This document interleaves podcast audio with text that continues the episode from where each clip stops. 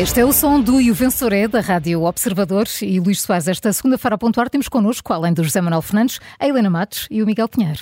E em semana de mais uma greve que vai afetar os comboios, já lá vamos, mas vamos primeiro ao rescaldo do Congresso do PS. Pedro Nuno Santos teve o filho nos braços, houve críticas ao Ministério Público, mas primeiro, Miguel Pinheiro, como é que fica o PS depois desta reunião magna? Olha, fica, fica, fica dividido. Uh, ao longo destes, destes dias, as que andou ali sem saber muito bem se devia aplaudir Pedro Nuno Santos, se devia aplaudir António Costa ou se devia aplaudir os dois.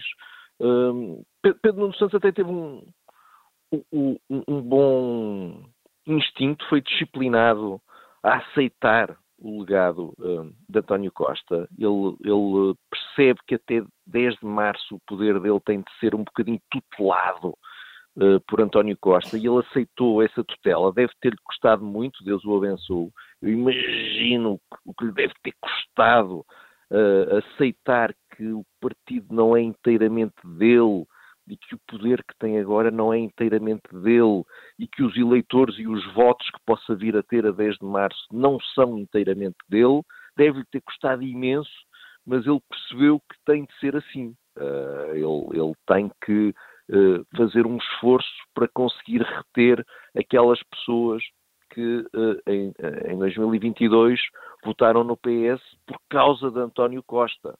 Uh, uh, e, portanto, ele fez, ele fez este esforço em todas as declarações, mesmo no último discurso, quando disse isto agora é comigo, uh, mesmo aí ele repetiu e insistiu que aceitava o legado de, de, de, António Costa. E, portanto, o, que nós vamos ter daqui até 10 de março, vamos assistir a um, a, um, a, este, a, este, a, este equilíbrio, não é?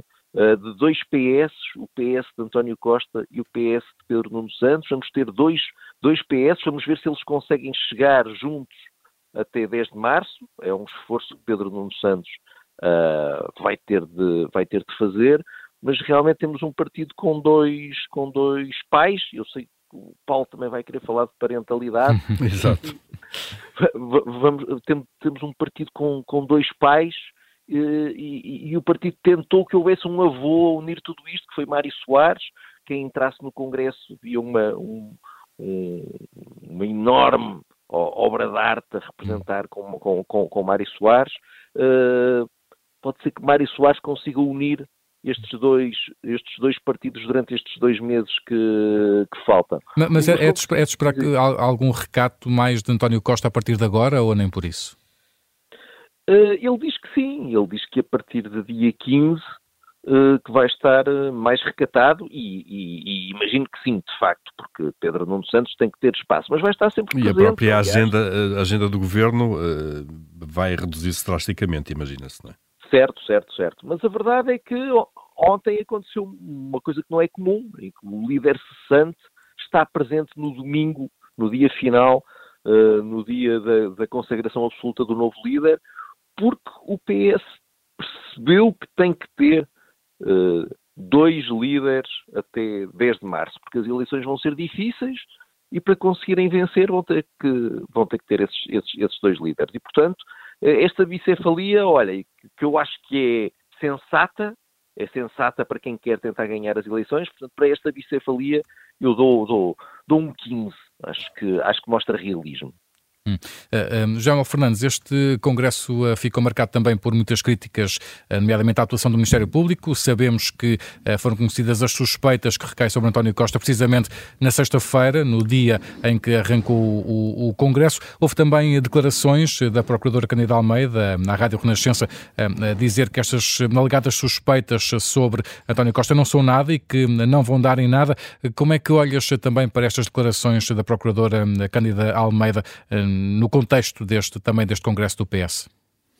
Olha, eu fiquei muito surpreendido ao ouvir essas declarações e achei-as eh, muito desadequadas, mesmo muito desadequadas. Repara, o que faz título, aliás, da peça da Rádio Renascença, a conversa que o jornalista Pedro Mesquita teve com Cândido Almeida, é uh, que o conhecimento daquelas, digamos, daquela suspeita em dia de Congresso do Partido Socialista é, eu vou citar, coincidência extraordinária. Portanto, Candida acha que a notícia escrita aqui pelo, pelo Luís Rosa no, num Observador tem uh, um, intuito, um intuito político qualquer e um timing político específico que não outro que uh, informar.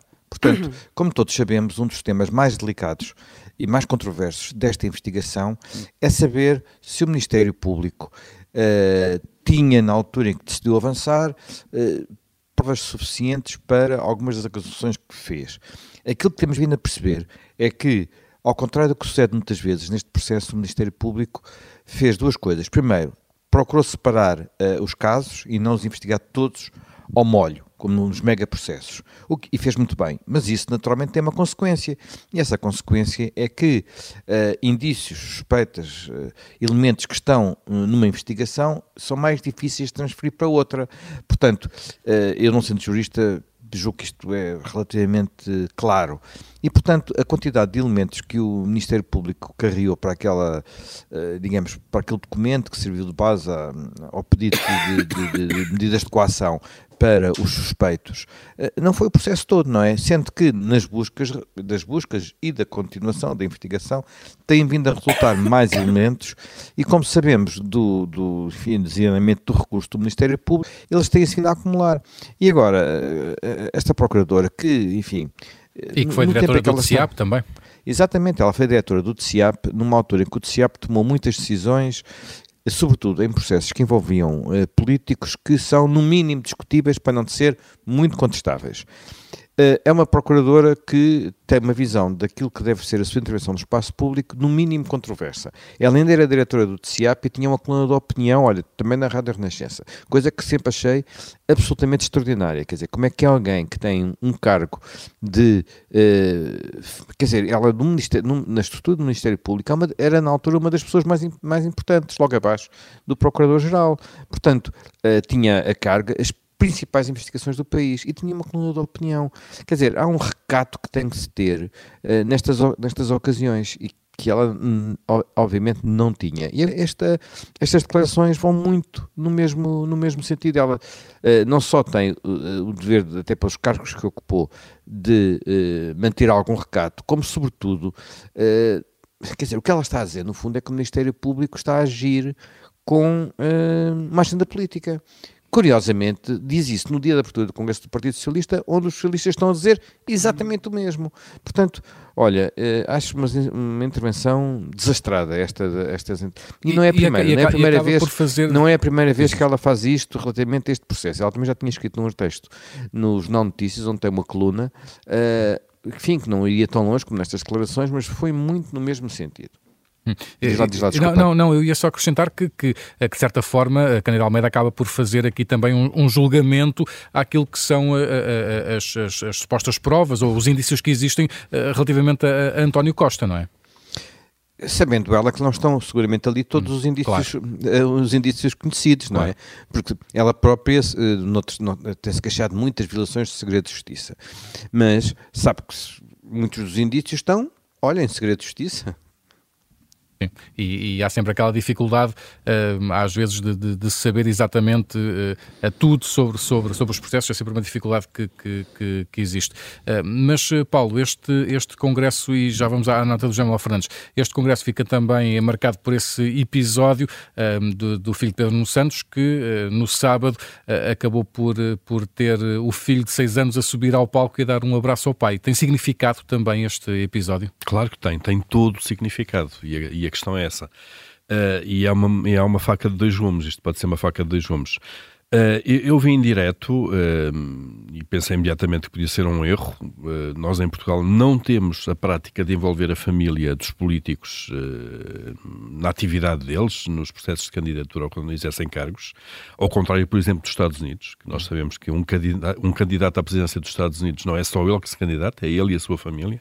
É o cônjuge, são os filhos, toda a gente fica a saber quem são a vida deles é escrutinada de fio a pavio. Uh, nós sabemos isso. Negócios dos filhos, coisas correm bem, coisas correm mal, casos com a justiça, uh, a, vida, a, vida, conjugal, uh, eventuais casos extraconjugais.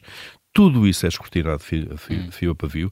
Nós, e digo felizmente em Portugal, não temos essa prática, portanto, há uma reserva da vida privada e vida íntima que eu acho saudável, uh, e não se confunda isto também com a presença, de, muitas vezes, do cônjuge, do marido ou da mulher, do, do, do detentor de cargo público em eventos uh, públicos lado, é? e sociais ao lado. Isso acontece, aconteceu com António Costa, com Pedro, uh, Pedro Passos Coelho, sempre aconteceu com Mário Soares, e no caso do, do, do Presidente da República, a primeira-dama, ou nem é sei como é figura que mais chama, ou menos institucional. É uma é? figura institucional, tem um papel institucional hum, mesmo exatamente. e tem um gabinete de apoio e por aí fora. Portanto, não confundamos as coisas. Outra coisa é trazer os, a, a família, e no caso filhos e filhos pequenos uh, para, para o palco político. Hum. Exatamente. Obviamente com o objetivo político uh, percebe-se. E eu, um, o único caso que recordo que se pode assemelhar foi o caso de Manuel Maria Carrilho, na, na, na, na corrida à Câmara de Lisboa, uh, casado então com Bárbara Guimarães, que eh, apareceu em eventos públicos eh, com, com a então mulher na altura e com, e com o filho, um, ehm, claramente com propósito político. Eh, nós sabemos como é que esse caso acabou, depois quando o casamento correu mal, a, a última coisa que Manuel Maria Carrilho podia ter nessa altura era pedir descrição aos mídias quando o caso, que, que, aliás foi um caso que correu em tribunal complicadíssimo, com violência doméstica uh, praticada pelo próprio Manuel Maria Carrilho, uh, quando o caso andou nas páginas dos jornais. Portanto, a última coisa que um político pode fazer depois nestes casos é pedir uh, que recato. haja contenção uhum. e recato. Porque esta moeda é uma moeda de duas faces, de facto. A partir do momento em que alguém, e aqui isto aplica-se a políticos e qualquer figura pública, apresentadores de televisão, atores, uh, uh, músicos, artistas, se, futebolistas, seja quem for, a partir do momento em que se abre a porta de casa para os mídias ou se expõe a família, ela fica aberta. Ela fica aberta. Acabou. não, há, não há passo para dar. E eu mais surpreso fiquei quando só percebi ontem no, no, no, no programa da SIC, o, isto é José com quem trabalha, que uh, Pedro Nuno Santos, na, na, quando esteve no programa da Júlia, na SIC também há cerca de duas semanas, foi uns dias antes de Natal, ele tinha referido expressamente esta questão, até que ponto é que a exposição da família pode ou não ser legítima ou pode ou não acontecer, e eu achei, ouvindo agora aquilo que ele disse, extremamente lúcido. Ele disse que não, que a família é uma é coisa e, a política é outra, até porque, disse próprio, a partir do momento em que se abre a porta de facto uh, e se expõe a família, isso é um caminho sem retorno. E, portanto, esta lucidez que Pedro Nuno Santos teve sobre este tema no, dia 20, se não me engano, de dezembro, uh, perdeu-se em duas semanas. E este princípio que ele tinha perdeu-se em duas semanas com um motivo estritamente eleitoral. Pedro Nuno Santos tem a imagem eh, de animal feroz eh, e, portanto, quis passar ali uma imagem de pai de família, que ele seguramente é, não, não há a mínima dúvida, eh, de uma pessoa menos impetuosa e mais carinhosa do que, basicamente, o perfil político que ele terá, de alguma maneira.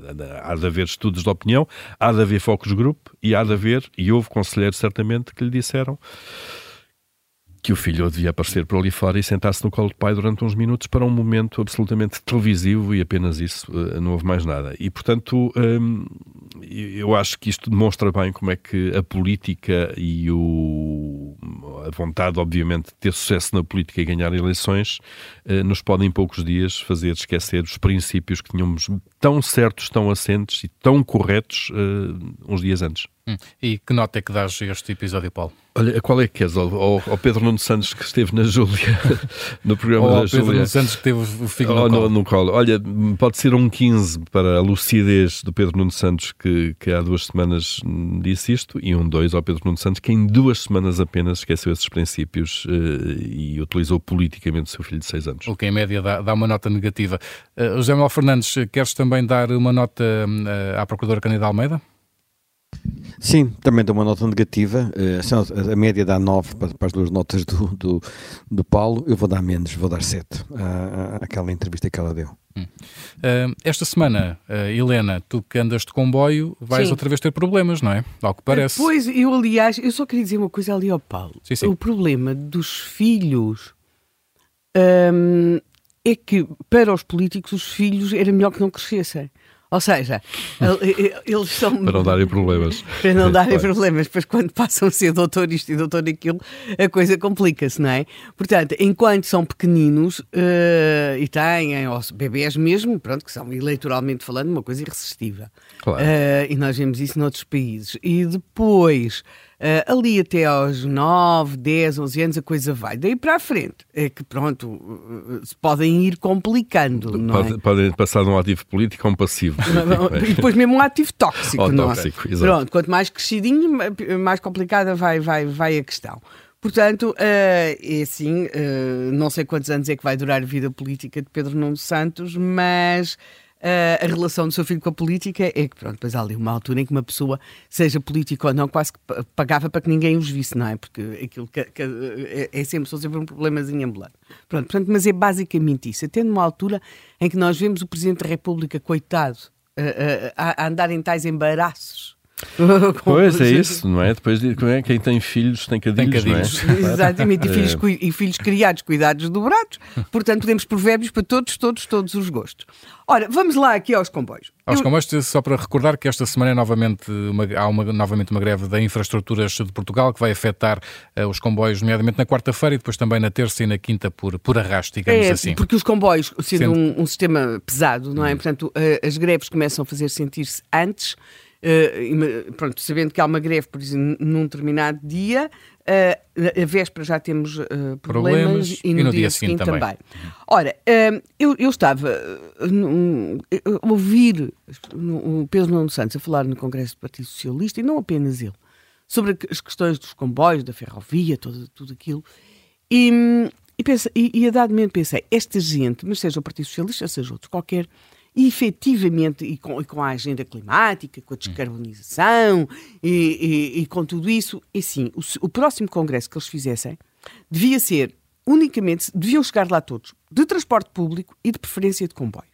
E depois nós falávamos. Em dia de greve, eventualmente. Pois, não, depois só, não só nesse dia, já agora na, naquela semana. Exato. Fazerem a vida deles transportes públicos. Tentarem, porque muito daquilo que ele disse houve, percebe-se mesmo que não andam que não andam, porque se andassem, sabia, e sobretudo quando depois se começa a ouvir aquelas coisas sobre a, a questão do automóvel e tudo isso, percebe-se que, que, não andam, porque se andassem, se tivessem de cumprir os seus compromissos, uh, apostando efetivamente no caso da ferrovia, sabia, sabiam que não podiam. Portanto, esta é a primeira coisa. Depois, desta vez, eu tentei perceber porque é que a IP, porque entre os múltiplos uh, sindicatos de, que uhum. afetam a, a, marcha dos comboios. Existem vários e desta vez temos aqui o problema das infraestruturas de Portugal. As infraestruturas de Portugal, apesar de fazerem frequentes greves, dizem que há 17 anos que novos postos de trabalho carecem de uma regularização do funcionamento. E, ou seja, eles fazem greves sucessivas, mas no seu discurso é como se nunca nada tivesse mudado. O que é que neste momento a IP está a reivindicar? A IP diz que hum, basicamente o que acontece é que há os trabalhadores que são responsáveis pelas estações e a IP, os trabalhadores de IP consideram que não é justo ganharem o mesmo que os trabalhadores que estão nas estações por terem o mesmo escalão remuneratório, porque eles trabalham de uma forma, eles, os trabalhadores das estações têm uma responsabilidade local, ao passo que eles, os trabalhadores da IP, têm uma responsabilidade nacional. E, portanto, eles querem ter um nível, um, um grau remuneratório diferenciado dos trabalhadores que estão nas estações.